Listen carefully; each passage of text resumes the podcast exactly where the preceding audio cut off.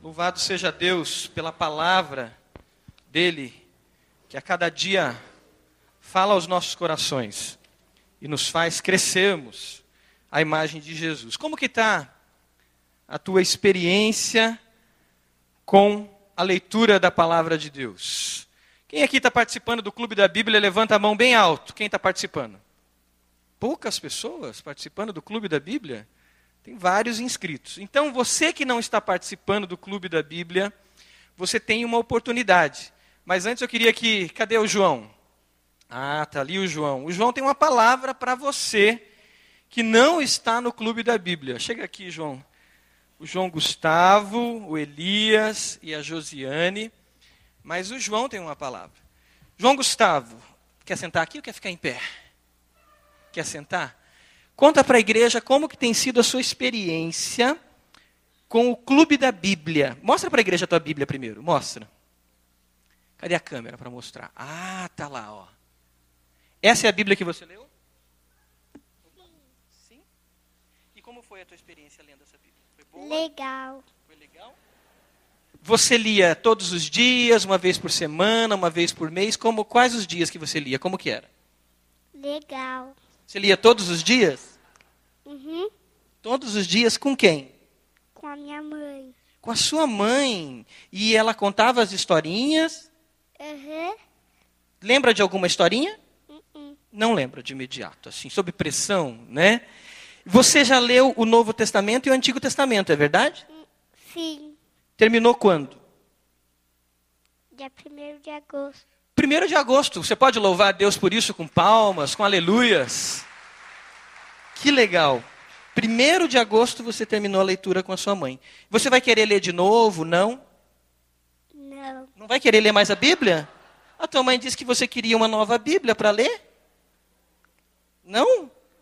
Ih, então nós vamos ter que passar uma Bíblia diferente para ele. Porque eu soube que você queria ler uma nova Bíblia. O que você falou para a mamãe no primeiro dia, que, quando a gente terminou a Bíblia? O que que O que, que você falou no primeiro dia? Eu quero ler a Bíblia de volta. Ah, então é isso. Ele vai ler de volta. Então tá bom. Irmãos, está aqui o testemunho. Ah, você quer falar um versículo? Desculpa. Vamos lá. Na verdade, Ah, na verdade é dois versículos. Todos estão atentos? Estão. Vamos ouvir então. aquele que não ama não conhece Deus, porque Deus é amor. João 4,8. Aleluia? Aleluia. Tem mais um versículo ainda. Qual é o outro? O filho do homem vem buscar salvar que está perdido. Lucas 19, 10. Amém. Glória a Deus, João. Que Deus abençoe.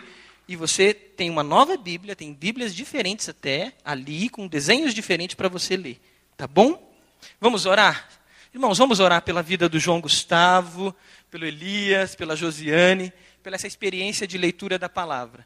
O meu desafio é para você, pai. Existe o Clube da Bíblia das Crianças, Clube da Bíblia dos pré-adolescentes, ali dos juniores, para os adolescentes, para todas as faixas etárias. Pastor China puxou a minha orelha esses dias. Ele perguntou para mim: Você está fazendo devocional com o Samuelzinho? Samuelzinho tem 10 meses, e faz uns dois meses ele me puxou a orelha. Ele falou: Eu falei, não, estou esperando ele crescer um pouco mais. Ele falou: Como? Vem para minha sala. E aí, ele me deu umas cajadadas da boa. E eu e o Samuelzinho agora começamos a fazer devocional todos os dias. Sabia? Que eu e o Samuel estamos fazendo. E é interessante a palavra de Deus já sendo plantada no coração desse bebê de 10 meses. Você está participando na vida dos seus filhos? Você, avô, avó, está participando do Clube da Bíblia? Hoje vai começar o Clube da Bíblia para aqueles que não entraram no início do ano, que é a leitura do Novo Testamento. Fiquem em pé, Fernando e Cris. Fernando e Cris estão responsáveis pelo Clube da Bíblia. Você que não entrou ainda no Clube da Bíblia, comece hoje. O Fernando e a Cris estarão aqui à minha direita. Você vai pegar aqui já a primeira parte de leitura, começando por Mateus, ali o Novo Testamento. Esse é o desafio para você a partir de agora. Não saia daqui sem participar do Clube da Bíblia e ser alimentado pela palavra. Vamos orar? Senhor, nós te louvamos porque a tua palavra é viva e eficaz. A tua palavra transforma as nossas vidas E desde bebês, Pai, a gente sabe que ela já germina em nossos corações, é semente que vai produzir vida. Te louvamos pelo João Gustavo, Senhor, pela experiência de leitura da tua palavra.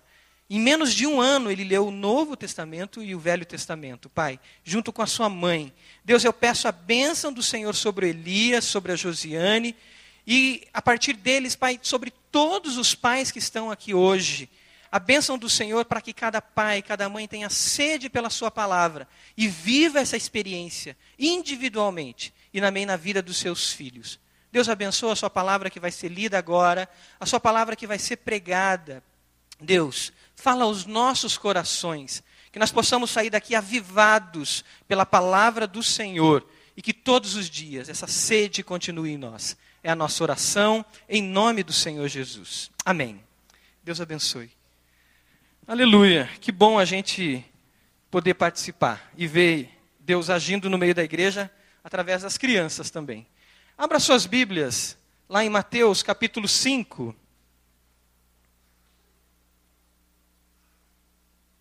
Mateus capítulo 5. Nós estamos dando continuidade naquela série de mensagens do Sermão do Monte e, na verdade, chamada Discípulo Radical. E hoje a gente vai meditar e ver o que Deus tem para nós em alguns versículos bem conhecidos que é Mateus 5, versículo 13 ao 16. Veja se tem alguém perto de você sem a Bíblia. Sente perto dessa pessoa, chega mais perto, pergunte o nome dela e compartilhe a palavra de Deus com ela. Importante a gente estar com a palavra, a gente ver na palavra de Deus aquilo que o Senhor tem para nós e aquilo que Deus já vai falar através da leitura da palavra. Mateus capítulo 5, versículo 13 ao 16. Todos prontos? Encontraram? A palavra de Deus diz assim: Vocês são o sal da terra. Mas se o sal perder o seu sabor, como restaurá-lo? Não servirá para nada, exceto para ser jogado fora e pisado pelos homens. Vocês são a luz do mundo. Não se pode esconder uma cidade construída sobre um monte. E também ninguém acende uma candeia e a coloca debaixo de uma vasilha. Ao contrário, coloca-a num lugar apropriado e assim ilumina a todos os que estão na casa. Assim, brilhe a luz de vocês diante dos homens, para que vejam as suas boas obras e glorifiquem ao Pai de vocês que está nos céus. Jesus usa uma ilustração simples do dia a dia que todos nós temos acesso com facilidade e que desde os povos mais antigos tinham acesso com facilidade e precisavam desses dois elementos na vida deles: o sal e a luz. Nos tempos mais remotos, sal e luz sempre teve um valor muito grande. E nós sabemos disso.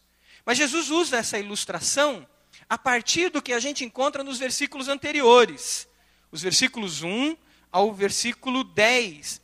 Quando Jesus coloca as bem-aventuranças, quando Jesus coloca ali quem são os discípulos dele, quem são os bem-aventurados, quem são aqueles que têm intimidade com o Senhor, vivem numa nova natureza de discípulo de Jesus, de salvo por Jesus, e como que essa nova natureza, como que essa vida de discípulo pode ser bênção na vida de outras pessoas. Jesus, depois de falar das bem-aventuranças, ele vai usar essas duas ilustrações, essas duas metáforas, para mostrar como nós podemos influenciar o mundo, como nós devemos agir no mundo.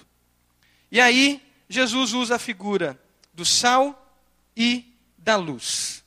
O sal, ele teve um valor e tem um valor muito grande ainda, mas até o início do século XX o valor do sal era muito maior. Eu tive uma experiência recentemente fazendo uma pesquisa por causa do mestrado e visitei um professor de história em Santo Antônio da Platina. O nome dele era Israel. E na casa dele, eu tive o privilégio de encontrar um mini museu ali, em Santo Antônio da Platina. Ele me levou para conhecer uma peça da casa dele, uma, um, um, lugar na casa dele onde tinha um mini museu. E lá eu encontrei ah, esses dois elementos ali. Uma lamparina antiga, dessas que eram usadas, ela, ela um recipiente aonde vai o azeite e vai um fio para fora, onde você acende e ele vai queimando para iluminar. Isso era do século XVIII ainda, e ele tinha esse objeto ali na casa dele. E uma outra coisa que eu tive privilégio de ver com o professor Israel foi ah, os documentos que ele tinha, cópias de inventários antigos. E foi interessante ver naqueles inventários a figura do sal. Na hora de fazer o inventário da família, estava ali tantos quilos de sal. E um detalhe interessante era que esse sal havia sido trazido, o destaque que tinha no inventário é tantos quilos de sal trazido diretamente do mar. Provavelmente tinha um valor maior, não sei. Mas o valor que tem o sal. E aquilo era inventariado assim em questões de poucos quilos. Hoje a gente ninguém põe no seu inventário aí quantos quilos de sal você tem em casa. Aliás, quando faz doação de alimento, a gente sempre diz: não traga sal, porque geralmente o sal é mais barato e aí todo mundo quer trazer sal. Não, traga outro tipo de alimento. Mas até metade até do século XX, o sal tinha um valor muito grande. Hoje o sal tem um valor muito grande para nós no que diz respeito ao sabor. Uma comida sem sal não é agradável. Eu fiquei doente um, um período na minha infância com problema nos rins e tive que comer comida sem sal por um bom tempo. Eu lembro que internado ali, eu disfarçava e não comia aquela comida, misturava com comida de outros meninos que estavam do meu lado, e o meu foco era a gelatina que vinha depois, porque aquele sabor de comida insossa era horrível na boca. Ninguém gosta de nada sem sal. Ninguém gosta da escuridão. Já ficou num ambiente totalmente fechado, escuro? Ninguém se satisfaz. O sal e a luz representam a vida.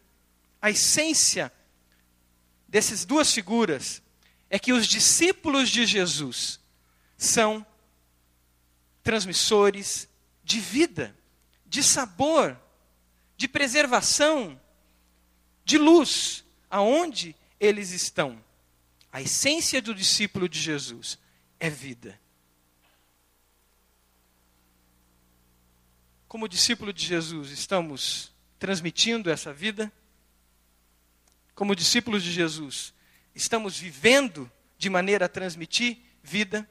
Nesse texto, Jesus, ele diz: Vocês são o sal da terra. Ele afirma categoricamente que essa é parte essencial dos discípulos dele. Se a gente fosse para o grego, a gente ia ver que é usado ali um pronome.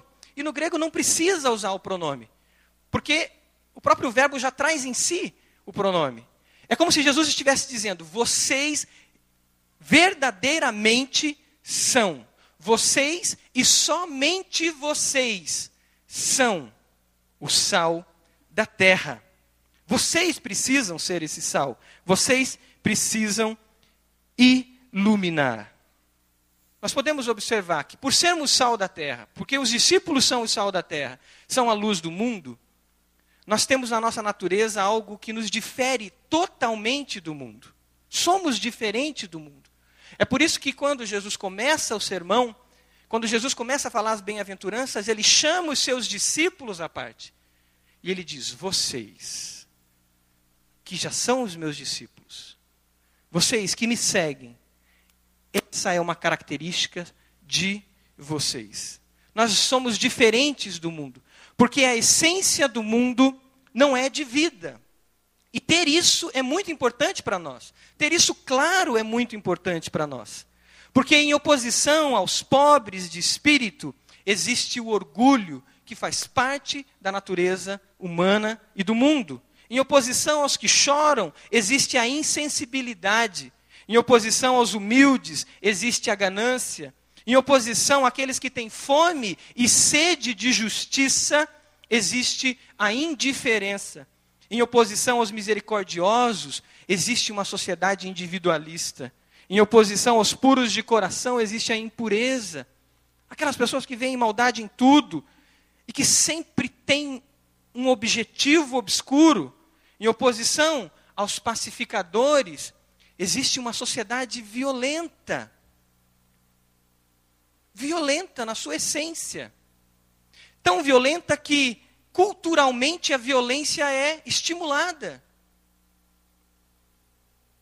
Em oposição aos perseguidos por causa de Jesus, nós temos um mundo acomodado.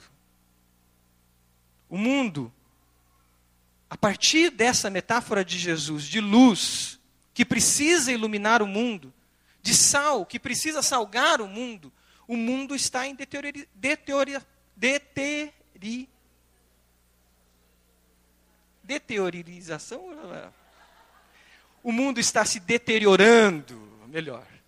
E é verdade isso. Uma sociedade sem Deus é uma sociedade que tende a morrer.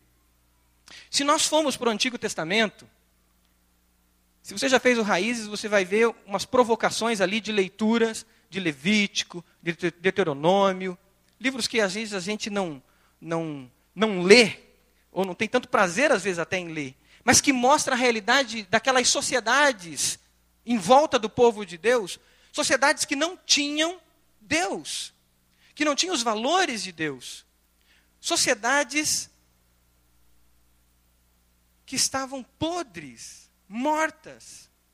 E aí, se você lê Levítico, Deuteronômio, você lê os mandamentos detalhadamente, você começa a observar que tem mandamentos que para nós, para nós parece absurdo. Não ofereçam os seus filhos em holocaustos. Não ofereçam os seus primogênitos em holocausto. Você fala, mas o que, que é isso? Se hoje alguém dissesse para você isso, como você reagiria? Se alguém dissesse isso hoje, para quem não é cristão, oferecer um filho em sacrifício, como essa pessoa reagiria? Ela diria de imediato: não, que absurdo é esse? Porque nós vivemos numa sociedade onde já foi salgada onde os valores do reino de Deus estão lá, independente se as pessoas seguem a Jesus ou não. Naquela sociedade onde esse sal não havia ainda penetrado, para eles era natural oferecer os filhos em sacrifício. E Deus diz: Isso não façam. E você começa a olhar aqueles mandamentos, você vê mandamentos relacionados à sexualidade absurdos. Você fala: Que isso? Por que, que Deus coloca isso ali? Não tenho relações com pedra com pedaços de pau, de madeira. Não deite um homem com outro homem. E Deus começa a detalhar mandamentos para que aquelas pessoas soubessem que eles precisavam ser diferentes. Um povo separado. E a lei salga de imediato. E muitas daquelas civilizações desapareceram, a gente sabe disso. Sodoma e Gomorra é um exemplo de uma sociedade sem Deus. Sodoma e Gomorra é o exemplo de uma sociedade que chegou no seu último estágio e ela desapareceu.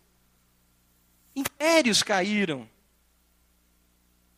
O homem sem Deus tende a se deteriorar, a morrer, a apodrecer. Por isso Jesus chama os seus discípulos e diz: Vocês são vocês e somente vocês são o sal da terra. Vocês é que precisam promover vida. Vocês é que precisam levar sabor. E Jesus é o maior exemplo de sal, que deixa a sua glória, que deixa sua majestade, vem habitar entre nós, se faz gente como nós, para quê? Para nos salgar e para trazer luz sobre nós luz sobre mim, luz sobre você. A função do sal é promover essa vida. E eu promovo essa vida quando eu sou diluído no meu relacionamento com as pessoas. Eu promovo essa vida quando eu me deixo dissolver nos meus relacionamentos. Do contrário, não tem como promover vida. Do contrário, Jesus diz nessa, nesse, nesse texto: esse sal vira pedra, esse sal, se ele perder o sabor, ele só serve para ser pisado pelos homens. Ele perde a sua função, ele perde o seu objetivo. É o que Jesus diz no final do versículo 13. Mas se o sal perder o seu sabor, como restaurá-lo? Não servirá para nada, exceto para ser jogado fora e pisado pelos homens. O desafio é salgar, é se diluir em sabor, trazendo alegria, trazendo esperança, mostrando que há vida, mostrando que a vida pode ser vivida e tem sentido e tem propósito de uma maneira que não é a mesma maneira do mundo agir. De maneira diferente que o mundo age. Mesmo que a tentação nossa seja nos contaminar com os padrões do mundo, e o sal ele só perde o sabor dele quando ele se contamina, porque o cloreto de sódio ele não, não perde a sua essência, mas ele contaminado, ele perde. E mesmo que a tentação sobre nós seja essa, de viver a vida do jeito do mundo de viver a vida sobre os padrões do individualismo, de viver a vida sobre os padrões do egoísmo, de viver a vida sobre os padrões de que eu sou importante. A minha satisfação é importante. Mesmo sobre essa tentação que a gente tem, o nosso desafio é se dissolver, para que isso não aconteça em nós e a gente possa levar o sabor de Cristo a todas as pessoas. O sal na época de Jesus era usado para pavimentar algumas estradas até. Aquele sal que não servia para nada. Ou o sal que era retirado do Mar Morto e que estava contaminado, que estava misturado com outras, com outras é, substâncias, ele era levado muitas vezes para pavimentar as estradas romanas, que tantas estradas foram construídas. Não tinha valor para produzir vida diretamente àquelas pessoas. Jesus usa isso, Jesus usa isso para nos ensinar o que precisamos. Ter e ser a influência mais especial desse mundo. Ser semelhante a Jesus para que essa influência aconteça. Se nós continuarmos a ler o capítulo 6 e o capítulo 7, a gente vai encontrar Jesus dizendo: sejam santos, como eu sou santo. Sejam separados, como eu sou separado. Eu estou no mundo, mas não sou desse mundo. E essa expressão bate tão pesado, às vezes, numa igreja que quer ser politicamente correta, como acontece em muitas igrejas hoje em dia. Porque nós não queremos nos transformar em, transformar em ETs e não somos. Muitas vezes esquecemos que devemos ser diferentes, ética e esteticamente falando, em todos os sentidos. E essa diferença precisa produzir vida. Vida, alegria, prazer, sem necessidade de droga, sem necessidade do sexo fora do casamento, sem necessidade da ganância por ter mais, e ter mais, e ter mais. As pessoas estão procurando sabor. Nós estamos oferecendo esse sabor. A graça de Deus está sobre nós para passarmos esse sabor. 2 Coríntios capítulo 2, versículo 14, tem um texto que eu acho muito lindo e me chama a atenção. 2 Coríntios 2, 14 diz: Mas graças a Deus que sempre nos conduz vitoriosamente em Cristo, e por nosso intermédio exala em todo lugar a fragrância, fragrância de seu conhecimento. Porque para Deus somos o aroma de Cristo entre os que estão sendo salvos e os que estão se perdendo. Ser sal é transmitir sabor, ser esse aroma de Cristo. Sabe quando você chega numa casa e alguém está fazendo um prato especial e tem ali algumas especiarias, alguma coisa diferente, você sente aquele aroma e aquilo mexe com o seu estômago e te dá uma fome, e eu acho que agora começou a dar fome em várias pessoas que são mais imaginativas. E você sente vontade, a tua boca começa a salivar, e de repente os seus olhos procuram aonde estão aqueles pratos, aonde está aquela panela. É isso que nós, como discípulos de Jesus, devemos provocar no mundo. Essa fome de Deus, essa fome por vida que há em Deus. Provocar essa sede por Jesus, essa sede por estar perto de Jesus, essa sede, esse salivar de vontade de se alimentar de Deus, da palavra de Deus, porque é a vida no Senhor. A outra metáfora é a metáfora da luz. E ele diz que nós devemos ser luz. E Jesus usa essa expressão para ele mesmo. Ele diz: Eu sou a luz do mundo. A nossa luz não é de nós mesmos. Essa luz vem dele. E ele diz: Vocês são a luz do mundo. Não se pode esconder uma cidade construída sobre um monte. E também ninguém acende uma candeia e a coloca debaixo de uma vasilha. Ao contrário, coloca num lugar apropriado. E assim ilumina a todos que estão na casa. O professor Israel estava me falando sobre a, aquela lamparina, não sei se eu posso chamar assim, mas. E ele dizia o seguinte: que você acendia aquela lamparina no início da noite. E se você tinha que sair à noite, né, época que não havia iluminação elétrica, você acendia, colocava uma vasilha por cima dela e saía fazer o que você tinha que fazer. Quando você voltava, você tirava aquela lata de cima. Creio que na época de Jesus, algum objeto de barro que ficava em cima para proteger aquela luz. E você chegava em casa e imediatamente você tinha luz no ambiente. Porque acender aquela lamparina, numa época que não havia fósforo, devia ser muito difícil. A luz ela foi feita para iluminar e não para ficar escondida. O desafio de Jesus para nós é que a gente, ao sair, ao viver, ao participar da vida das pessoas, além de levar esse sabor, a gente ilumine, leve essa luz às pessoas. A ação ativa da luz é revelar. E aqui existe uma condição e uma situação difícil que, que pode ocorrer. Ela revela tudo.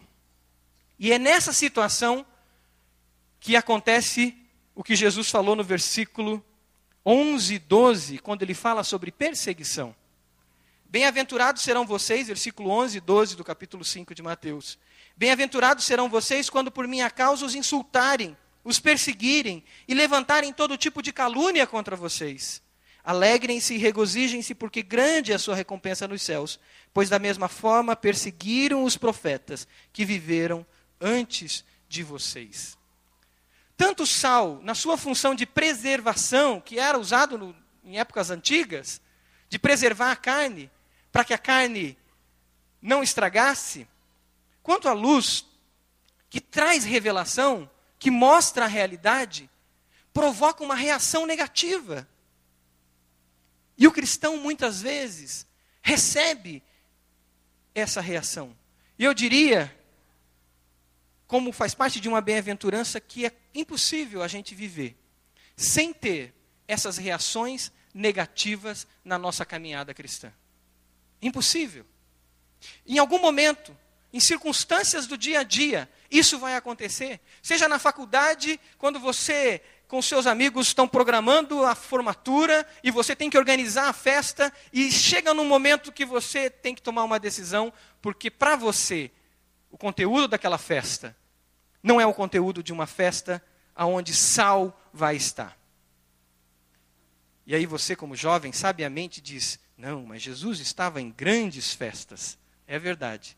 Mas Jesus nunca entrou numa festa romana aonde a glutonaria acontecia, aonde a homossexualidade acontecia aos olhos vistos, aonde a orgia acontecia, aonde a violência era o palco e o centro de uma festa romana. Jesus não participava desse tipo de festa. Jesus participava de grandes festas Mas esse tipo de festa, ele não entrava. E você não vai encontrar nem na Bíblia e nem em livros fora da Bíblia falando que Jesus entrou nesse tipo de festa. Porque existe uma diferença e a luz ali incomodaria muito. Porque a luz incomoda aqueles que vivem nas trevas. Você já tirou uma pedra? Agora, com, com filho em casa, eu já estou começando a aprender a olhar detalhes de novo. Porque a gente esquece isso com o tempo, né? A gente começa a ver tatuzinho, a gente começa a ver a flor, a gente começa a ver o passarinho que voa, porque a criança fica atenta a tudo isso. Você já tirou uma pedra? Lembra quando você era criança e brincava? E de repente você arrancava uma pedra do lugar? E embaixo daquela pedra estava cheio de bichinhos? E de repente aqueles bichinhos todos fugiam. Por que eles fugiam?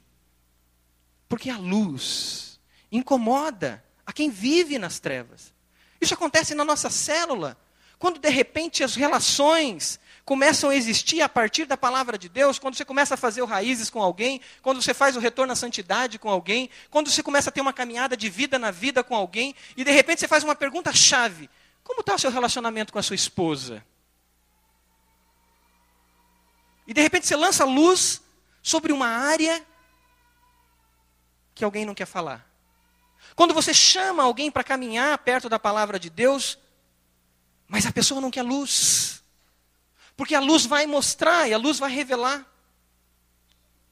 Jesus disse que bem-aventurados sois quando vos perseguirem.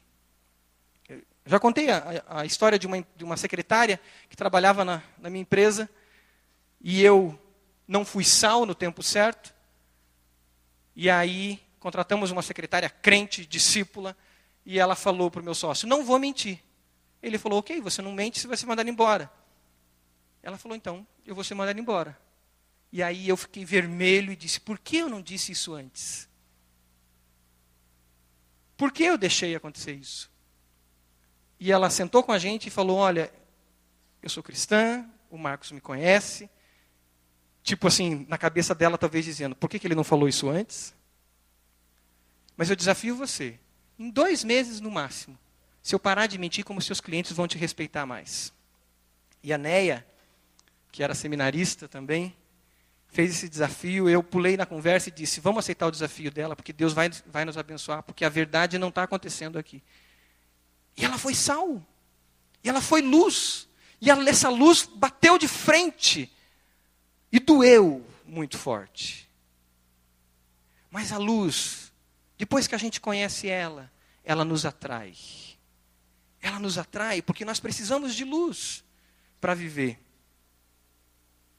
esse freio moral, esse freio social, ele acontece a partir dessa dissolvência nossa, desse diluir nosso. Às vezes a gente acha que a gente precisa se pactuar com o Estado, que a gente precisa da mão forte do Estado, que a gente precisa de estruturas fortes para mudar uma sociedade mas não é isso que muda. Não são os tantos deputados que a gente possa eleger, ou tantos vereadores que a gente possa eleger cristão que vai mudar. O que vai mudar é a minha vida. De pouquinho em pouquinho, derramando sal na vida daqueles que estão à volta de mim. É a minha vida dentro da minha célula. À medida que eu sou salgado, e à medida que eu salgo aquelas pessoas que eu me relaciono, na vivência da palavra. Eu tenho, essa semana, meditando nessa palavra, eu fui lembrando da minha experiência na célula. E o quanto eu fui salgado nos últimos dois, três anos. E o quanto eu mudei na prática cristã, porque pessoas me salgaram naquela panela chamada célula, panela sem tampa. Pessoas me salgaram. É ali, é lá na minha empresa, é lá na minha faculdade, é lá no meu colégio, é lá na minha rua, com a minha vizinha, com o meu vizinho. Quando eu convido ele para tomar um café lá em casa. Quando eu convido a minha vizinha para tomar um café lá em casa. Quando os filhos da minha vizinha, do meu vizinho, estão ali fazendo bagunça e destruindo tudo. Ali é a hora de salgar. E esse sal, que se dilui em amor, provoca as verdadeiras transformações. Seja como consciência profética que ilumina e sente a dor da luz, porque o outro me persegue e eu também sinto a dor da luz. Seja como essa consciência profética, seja nesse diluir de amor na vida das pessoas. Estou promovendo vida? Ou estou apático? Teve um teólogo alemão que foi executado por Hitler e ele não aceitou o que o povo dele estava fazendo. Porque não era uma decisão exclusiva daquele líder, mas uma decisão que a nação estava caminhando. E no seu diário ele escreveu: E quando as coisas começaram a mudar, os crentes não se preocuparam porque não estavam atingindo a vida deles. Os crentes ficaram quietos. Mas as coisas estavam mudando.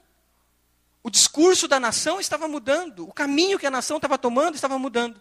E os crentes viram os ciganos, os crentes viram os judeus, os crentes viram os homossexuais, os crentes viram as testemunhas de Jeová irem para campos de concentração. E cada vez que esses crentes viam os ciganos ou os homossexuais, ou os testemunhas de Jeová irem para um crente, para uma câmara de, de, de gás, eles não falavam nada. Porque eles não eram judeus, eles não eram ciganos, eles não tinham práticas homossexuais, eles não eram testemunhas de Jeová. Até o dia que muitos desses crentes começaram a ser perseguidos. Só que não havia ninguém para falar por eles. Dietrich Bonhoeffer, que falou isso, escreveu isso no seu diário, foi executado antes do fim da Segunda Guerra Mundial. Mas se atreveu a ser voz profética e a salgar. E a salgar contra tudo e contra todos, contra os líderes religiosos da nação dele. Duas semanas atrás eu estava assistindo a MTV, zapeando ali. E eu, como todo homem, gosta de ficar zapeando, né? Você nunca para num lugar só. E agora o Samuel também quer zapear. E ele pega o controle e fica zapeando. E eu parei três, quatro minutos. Eu saí mal do que vi. Era oito horas, oito e meia da noite. Um programa sobre namoro, relacionamento, alguma coisa assim, que ensinava lá as posições do Kama Sutra, extremamente contemporâneo e moderno, é atual. Ensinava posições de Kama Sutra para homem com homem, mulher com mulher e homem com mulher. E de outra maneira que queira imaginar. Foram três, quatro minutos e eu saí mal e eu falei, Pri, depois passou um tempo, eu falei, eu estou mal tal. E ela falou, mas você ficou assistindo essas porcarias por causa disso e tal. Eu falei, foram três minutos. Mas aquilo mexeu tanto comigo. No sentido de onde estamos indo? Para onde estamos indo? Se o sal se tornar insípido, ele só serve para ser pisado. Pisado. Quem vai assumir o papel desagradável? na corrupção dentro da sua empresa, na corrupção dentro da sua casa, na corrupção com seus pais. Quem vai assumir o papel desagradável? O texto de 2 Coríntios 2,14 diz: Graças a Deus que sempre nos conduz vitoriosamente em Cristo e por nosso intermédio, Ele exala em todo lugar a fragrância do seu conhecimento. Porque para Deus somos aroma de Cristo entre os que estão sendo salvos e os que estão perecendo. Para estes, os que estão sendo salvos, para estes, os que estão perecendo, nós somos cheiro de morte. Você já tem esse texto sublinhado na sua vida, na sua Bíblia? Olha que interessante. Para estes, os que estão perecendo, a palavra de Deus diz que nós somos cheiros de morte. Mas para aqueles, os que estão sendo salvos, somos fragrância de vida. Em algum momento, por revelar a morte. Trazemos a memória. Trazemos a memória do, do, da sensibilidade do olfato, o cheiro da morte. Você já observou quando você vai a um funeral? No outro dia, talvez, você sente um cheiro de flores, de. Mas não tem flor ali, tua roupa é outra, você tomou banho, etc. e tal. Mas existe aqui uma memória olfativa que faz você captar aquilo de novo.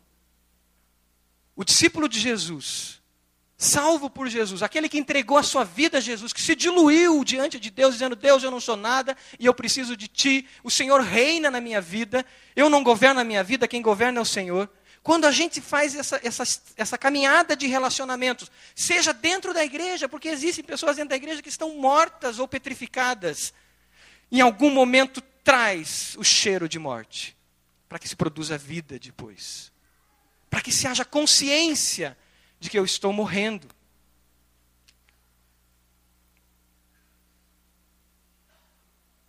Quem irá falar?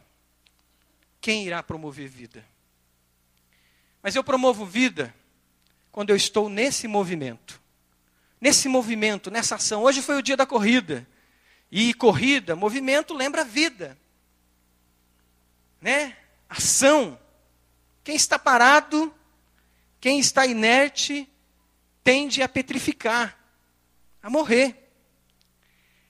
Mas o que Jesus chama a gente é para viver esse movimento de caminhada que produz vida e produz vida para a glória dele, levando as pessoas que não têm Jesus a glorificarem o nome de Jesus. O versículo 16 do capítulo 5 de Mateus diz isso. Assim brilha a luz de vocês diante dos homens, para que vejam as suas boas obras e glorifiquem ao Pai que está nos céus. É nessa caminhada Nesse caminhar, nessa vida de movimento, é que a gente vai produzir vida. E aí me vem à memória a história de Sal, de uma mulher que se tornou em estátua de sal. Ué, mas se nós somos o sal da terra, se tornar em estátua de sal não é uma coisa ruim, é. Porque o sal não foi chamado para se petrificar, mas para se diluir. Quem lembra da esposa de Ló? Sodoma e Gomorra, a cidade no seu estágio final, longe de Deus. E eles são chamados a sair. E nessa saída, alguém fica para trás. Alguém está preso ainda a Sodoma. Alguém está preso àquela cidade. Seu coração não sai. E o que eu estou deixando? O que eu vou perder?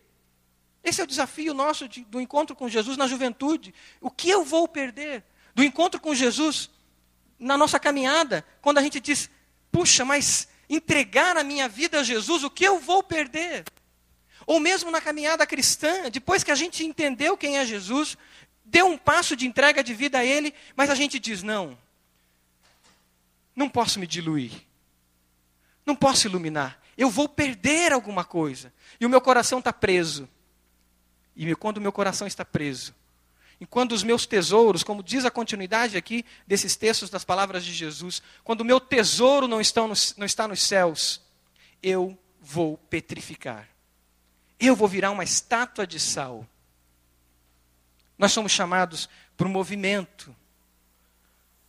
Essa igreja traz os atletas aqui para dentro para ser uma igreja movimento, não uma igreja monumento, que nem diz o pastor Roberto Lai.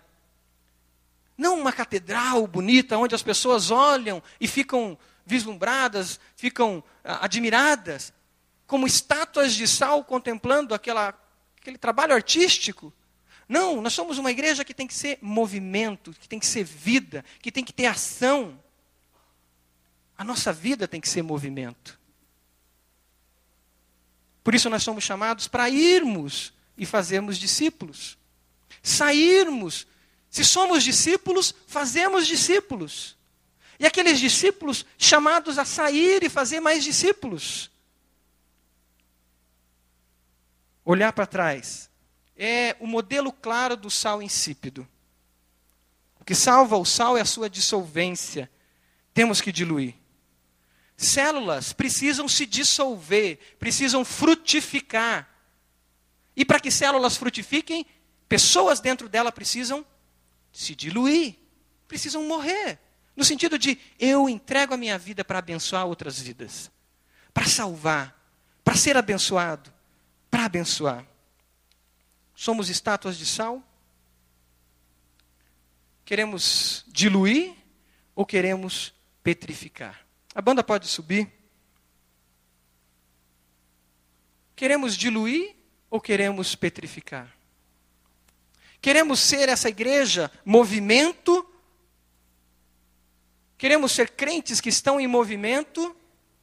E nesse movimento estamos saboreando o mundo, provocando desejo de conhecer a Jesus? Quem é esse Jesus? Eu quero conhecer esse Jesus que você tanto fala. Eu quero saber mais desse Jesus. Ou estamos petrificados? Nossa célula é uma célula movimento como corpo vivo, extensão do corpo vivo de Cristo que se movimenta lá em Quatro Barras, que se movimenta lá no Bacaxiri, que se movimenta lá no Boqueirão, que se movimenta lá no Cabral. Ou é uma estátua bonita de pedra. Essa estátua vai se quebrar em algum momento. E sabe para que ela vai servir? Para ser pisada. Somos chamados para frutificar. Você pode fechar os seus olhos? Pergunte para o Senhor: Senhor, em que eu preciso me diluir em sabor? Espírito Santo de Deus, conduza o teu povo em oração. Pergunta ao Senhor: Senhor, em que eu estou petrificada, estou petrificado, virei pedra. O meu dom foi petrificado, o meu talento virou pedra. Pergunte para o Senhor: a minha casa foi petrificada? Ou a minha casa é a casa da hospitalidade. Deus te deu aquela casa para quê? Deus te deu aquele emprego para quê? Deus te deu aquela célula para quê? Deus te deu aqueles discípulos que você é supervisor deles. 20, 30, 30 discípulos que o Senhor colocou ali, para quê? Deus te deu esse filho, esse neto, para quê? Se você deixar de seguir o seu alvo que é Cristo e imitá-lo, o caminho é petrificação. O povo de Deus foi chamado para andar, para caminhar. O que você precisa consagrar ao Senhor? Enquanto a igreja ora, eu quero perguntar para você que conhece a Jesus, já viu falar de Jesus, quero perguntar para você que veio aqui hoje, de vez em quando você vem à igreja, mas você não fez um passo, não deu um passo de entrega da sua vida ao Senhor. Você não entregou a sua casa ao Senhor, você não entregou é, o que você é ao Senhor. Jesus não quer que você goste dele, Jesus não quer que você ache ele legal. O Senhor Jesus, o nosso Salvador Jesus, não quer que você conheça os bons ensinamentos dele. Não, Jesus quer que você viva Ele, mas para isso você tem que se entregar a Ele, você precisa se render a Ele, render-se, render-se e se diluir diante dEle. E eu quero te fazer um desafio nessa manhã. Se você quer entregar sua vida ao Senhor Jesus, dizendo: Eu me entrego totalmente ao Senhor. Não quero mais só ver Jesus de vez em quando. Eu quero ter Jesus na segunda, na terça, na quarta. Eu quero que Jesus reine sobre mim. Que Jesus quebre o meu ego, que é petrificado. Para que eu tome posse da salvação e das bênçãos dele na minha vida. Se você quer entregar sua vida a Jesus, levante uma das suas mãos. Amém. Em nome de Jesus, que Deus abençoe. Quem mais? Amém. Essa senhora aqui na frente. Amém. Aquele jovem senhor ali na frente. Aquele, aquele senhor lá atrás. Deus abençoe. Em nome do Senhor Jesus. Tem mais alguém? Levante uma das suas mãos. Amém. Essa jovem senhora, Deus abençoe. Mais alguém? Quer dizer, Jesus, a minha vida é tua. Totalmente sua. Amém. Em nome de Jesus, que Deus abençoe. Tem mais alguém? Levante uma das suas mãos. Continue falando com o Senhor. Nós vamos cantar essa música. E em pé, enquanto você canta ela ou está em oração, peça para o Senhor te revelar que tem que ser consagrado a Ele. Fique de pé. Cante essa música como uma oração sua. Com seus olhos fechados, se você souber a letra. A ti eu vou clamar. Mas dizendo, Senhor, eu quero me render. Tudo vem de ti. Tudo está em ti. Quero consagrar minha vida a ti, Jesus. Por ti vou caminhar. Tu és o caminho, Senhor. Tu és a direção. O sol a me guiar. Tudo pode passar. O teu amor jamais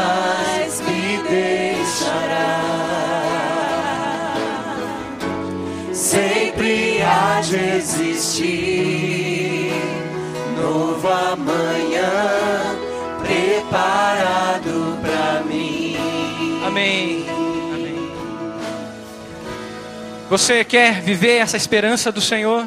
Você que entregou a sua vida a Jesus, vem à frente. Alguém vai orar com você. Nós cremos numa igreja que é comunhão, que é relacionamento. Vem à frente para que nós oremos por você. Amém. Vai ter alguém aqui, pastor. Pastor ministro Samuel, vem aqui receber, orar. Pri, vem orar. Vem à frente, você que entregou a sua vida a Jesus. Você que conhece a Jesus, mas tem sentido que você tem petrificado, como a mulher de Ló, você tem ficado para trás um pouco. Eu quero te desafiar enquanto cantamos mais uma vez, vem à frente. Vem à frente e diga: Senhor, eu rendido estou e deixo Sodoma, deixo o velho Egito, deixo o passado e tenho meu alvo no Senhor. Tenho vida no Senhor. Vem à frente, em nome de Jesus. Vamos orar juntos, rendidos ao Senhor. De ti. E tudo está em ti. Por ti vou caminhar. Tu és a direção. O sol a me guiar. Tudo pode passar.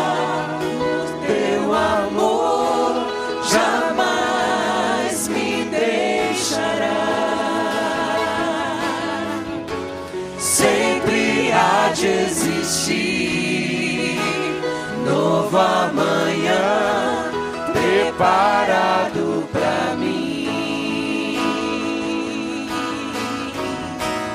Preparado pra mim. Preparado pra mim. Cante com alegria, declare isso ao Senhor. A Pega suas mãos e diga: Senhor, eu me rendo diante de ti. Senhor, eu não quero ser uma estátua, Senhor. Preciso de ti, Senhor. Eu me lanço aos teus braços,